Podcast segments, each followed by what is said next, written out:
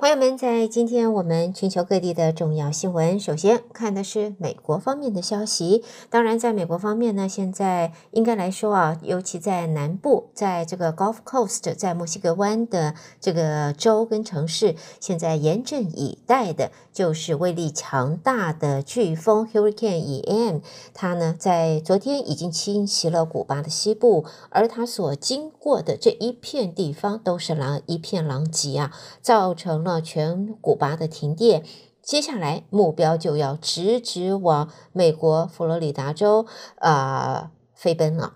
所以呢，佛罗里达州现在如临大敌，而在现在也看到呢，就是对于伊恩这个飓风下来，除了佛罗里达州以外呢，在我们德州也一样严阵以待啊。美国国家飓风中心预期伊恩会在为就是在现这个。增强它的威力，在侵袭的佛罗里达州的西岸将会是一个极其危险的大型飓风，可能会达到四级。所以，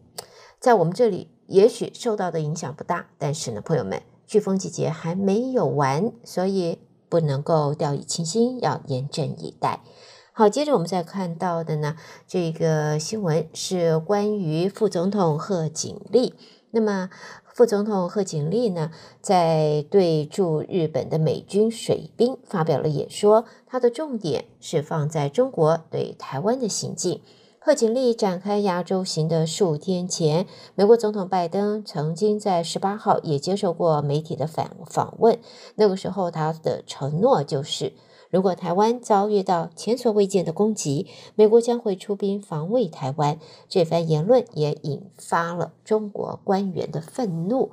而在现在呢，副总统贺锦丽造访位于东京近郊的神奈县横须横须贺美国海军在全球最大的海外据点，同时也发表演说。接下来我们看到这一个呢，是和俄罗斯相关了。美国白宫新闻秘书尚皮耶就表示，欢迎俄罗斯呃的民众啊远离俄国总统普丁，说俄罗斯的总统普丁现在不得民心的战争，呃，欢迎这一些不喜爱普丁的这作为的俄罗斯民众可以到美国寻求庇护。在普京宣布要动员三十万人入伍之后，就有许多的俄国人涌向机场和边境关卡。有部分欧洲国家已经表达愿意为他们展开双手接纳他们。在现在美国这一边呢，则看到白宫新闻秘书尚皮耶说，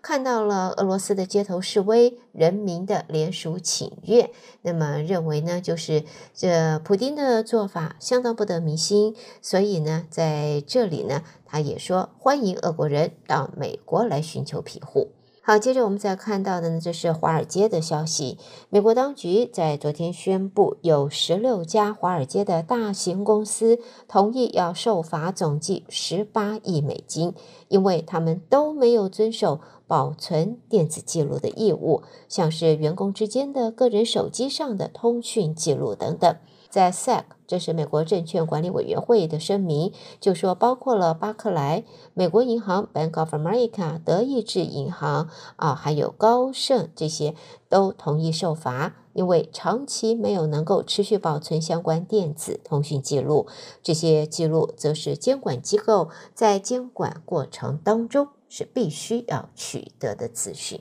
好，接着我们也看到呢，脸书的母公司啊，Meta Platforms 在昨天说，切断了目前已知第一个由中国境内发动的网络舆论影响战。这是由美国十一月要举行其中选举这一波境外宣传操作锁定，是以政治内容。来影响美国的用户，所以呢，在 Meta 方面呢，则表示呢，针对美国其中选举啊，中国所发动的宣传战里边已经遭 Meta 下降了。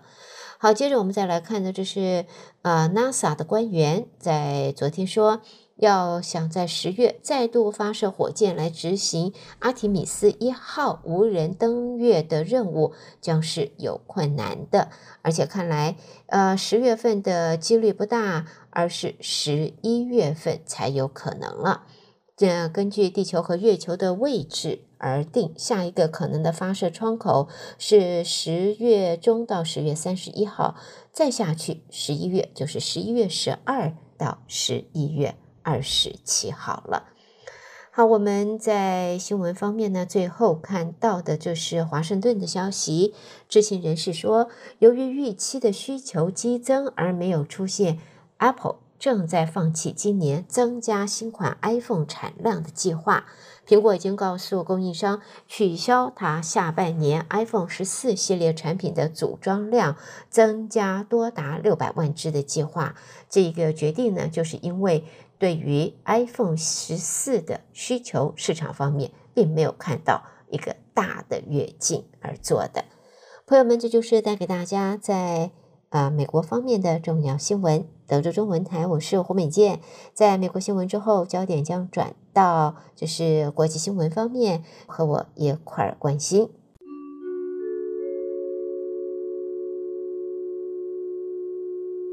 我们先看啊，正在美国华府访问的波兰外交部长，他表示，北约对任何在乌克兰使用核武的举动应该祭出非核但毁灭性的回回应，并且说，北约正在传递这个讯息给莫斯科。那么在这里呢，看也看到呢，在现在呢，乌克兰方面呢，也同样的在指控，就是俄罗斯啊，这个是。呃，策划恐攻造成了北溪管线的漏气。那么谈到了北溪管线呢，我们就晓得啊，北溪天然气管线现在是被怀疑遭到蓄意破坏漏气，欧洲方面已经展开了调查。据欧洲俄罗斯能源僵局核心的北溪天然气输送管路，它在波罗的海发生了重大的漏气事件。欧洲已经在昨天就针对，呃，包括了德国、丹麦和瑞典所说的这一场攻击事件，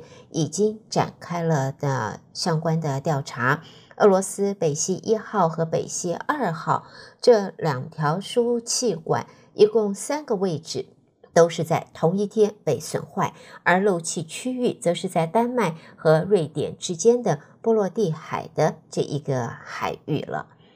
好，接着我们再看到的呢，啊，这是在现在呢，美国是希望能够在联合国安理会推动一项谴责俄罗斯占领乌克兰领土的决议，而这个决议草案由阿尔巴尼亚所提出的。目的则是要呼吁联合国成员国不要承认乌克兰改变疆域，以责成俄罗斯从邻国撤军。那么在现在呢，是不是要谴责俄罗斯呢？这个决议有可能会在联合国的安理会啊再度掀起争执，把安理会再度成为了战场了。好，下边我们就看到呢，在这里呢，这是日本的防卫省在昨天公布，海上自卫队确认一共有七艘中国跟俄罗斯的军舰相继航行通过了日本东京南方伊豆群岛附近海域，也研判这一次的航行可能是中国跟俄罗斯正在进行联合巡航中的一环。在日本的防卫省说，中国海军零五五型飞弹驱逐舰等三艘舰艇，在九月二十六号晚上经伊豆群岛的须美寿岛和鸟岛之间的海域朝西航行。接着我们看不一样的国际新闻，这是国际航空运输协会啊。刚才我们谈的是水里边的，现在谈的是天上飞的了。这个运输运输协会的理事长。他则在呃日前说，航空业必须要达到巴黎气候协定当中所明定的远大目标，来减少碳足迹。由于航空运输在气候危机当中是扮演的非常重要的角色，也成为众所瞩目的焦点。大会也为要检视具象征性的长期目标，也就是希望在这个世纪中前可以降低航空的净零排放。好，朋友们，接着呢来看比特币啊，在现在呢，比特币由当初的这个大伙提心吊胆啊，诸多怀疑，到现在是抢手抢手，非常抢手。我们看到来自伦敦的报道，英国剑桥大学就在昨天发表了研究报告。他说，从去年一月到今年的一月，加密货币挖矿对于永续能源的使用，仅仅只有微幅增长，比特币绿化还有待努力呢。好，最后我们看到的就是卫采制药和 Biogen 啊，这个公司呢，现在呢，对于奥兹海默症啊，有一款是就是药物，是第一款可以延缓奥兹海默症的这个药物，这对许多有奥兹海默症的这个病人来讲啊，民众来讲，这真的是一个突破性的福音。根据这两家公司所发布的新闻稿，与安慰剂相比的话，这一个药物啊，他们在十八个月内使用，在早期的奥兹海默症患者的认知退化速度可以减缓百分之二十七。不过呢，好处之外，在目前还会看到它的副作用，就是会出血和脑水肿。希望在未来，对于奥茨海默这一个疾病，能够更有效的治疗的药物可以问世。朋友们，这就是在国际方面的重要新闻。在美国和国际新闻之后，朋友们来关心的会是在两岸方面的重要报道。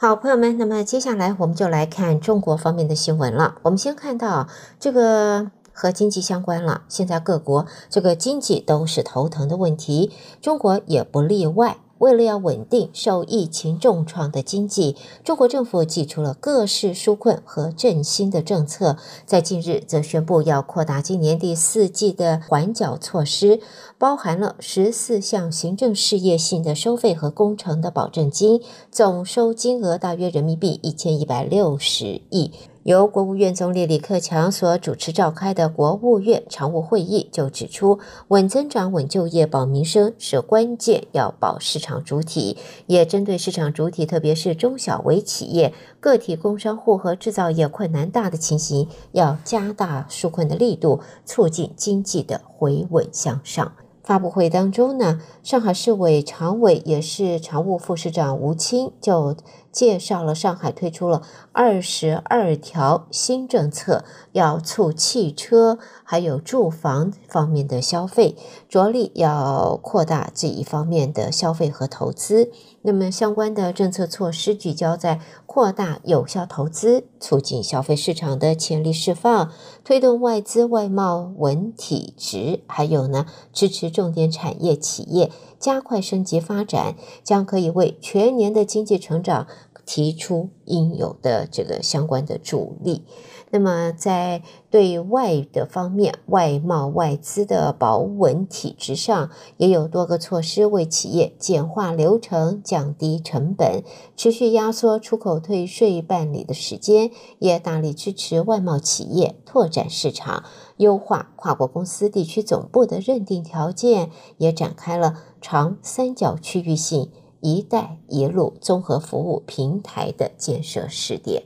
好，另外我们看到，在现在人民币兑换美元啊，跌破了七点二的关口，而这样子的一个情形是二零零八年以来啊第一次看到的。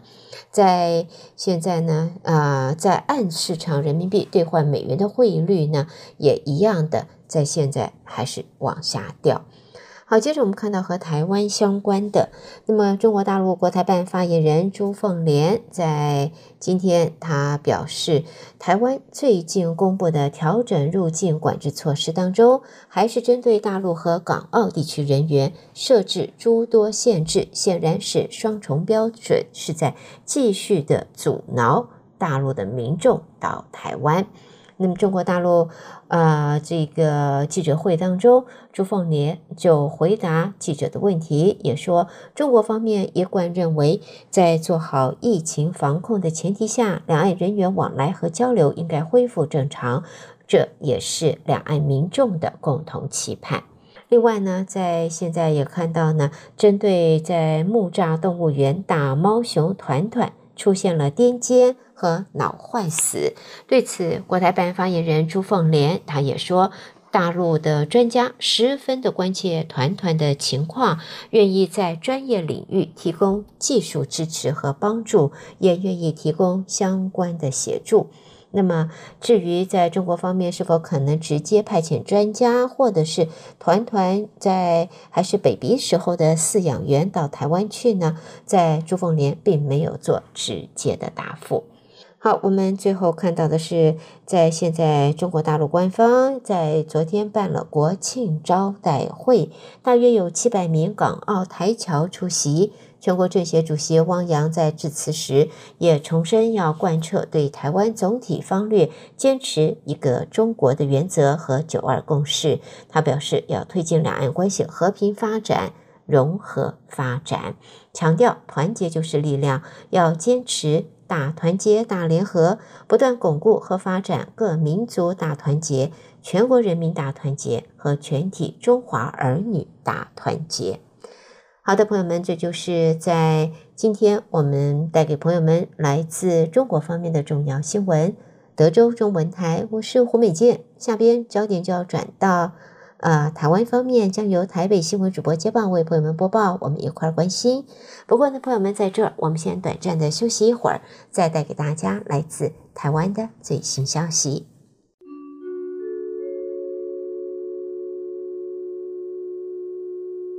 德州的听众朋友们，早安，我是中央广播电台陈子华，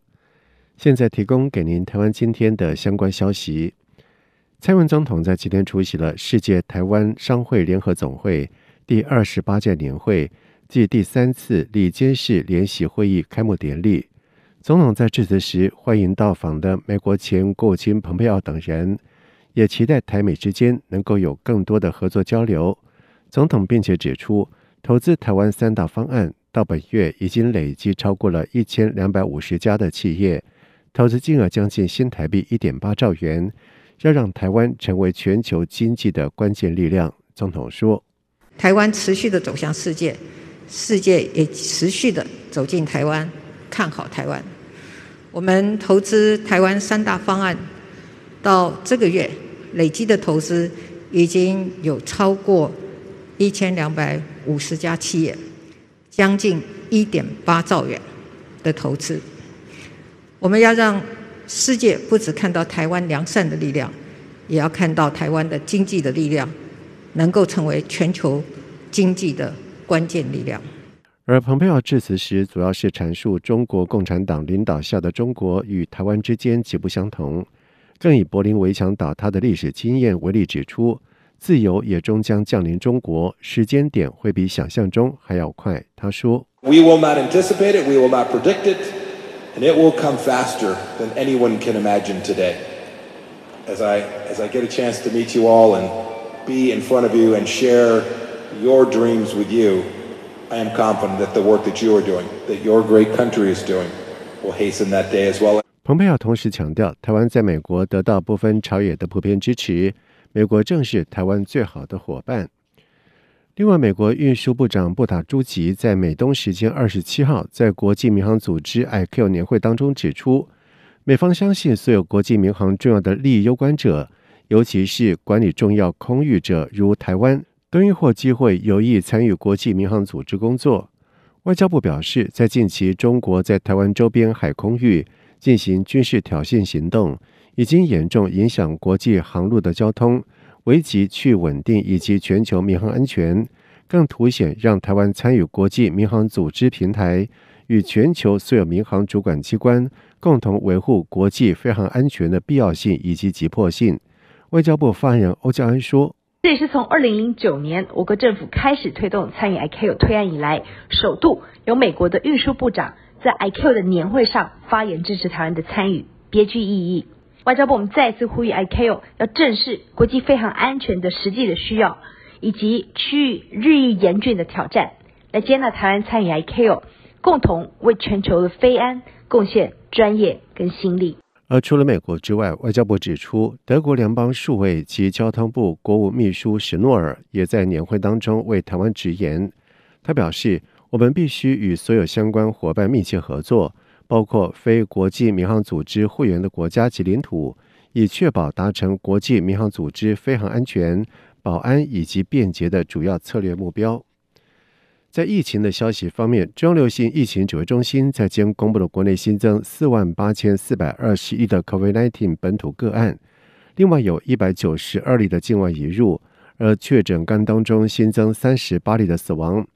COVID-19 本土疫情仍处高点，国内在今天新增了四万八千四百二十一例的本土个案，已经连续三天确诊数高于上个礼拜的同期。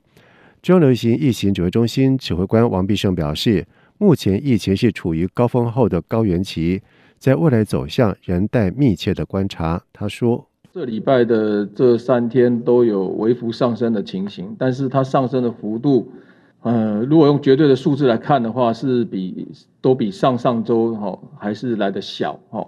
那所以我们还是在持续的观察。那判断上应该是在一个高峰过后的一个高原期哈。”当然，详细的这个就是说未来的趋势哦，真正的这个走向，那我们当然还是要再密切的继续观察哈。另外，行政院长苏贞昌在上午的时候视察桃园机场时表示，在经过了一个礼拜的观察，疫情确实如指挥中心的预判，如果一切顺利的话，经过二十九号行政院会各部会形成共识之后，将由指挥中心宣布十月十三号如期开放国门。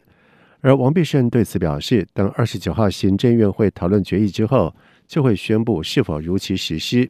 同时，王必胜指出，未来的防疫旅馆将会全数退场，一间不留，恢复为一般旅馆使用。入境的轻症确诊者将一律入住集中检疫所，或者是由地方政府设置的加强版防疫旅馆。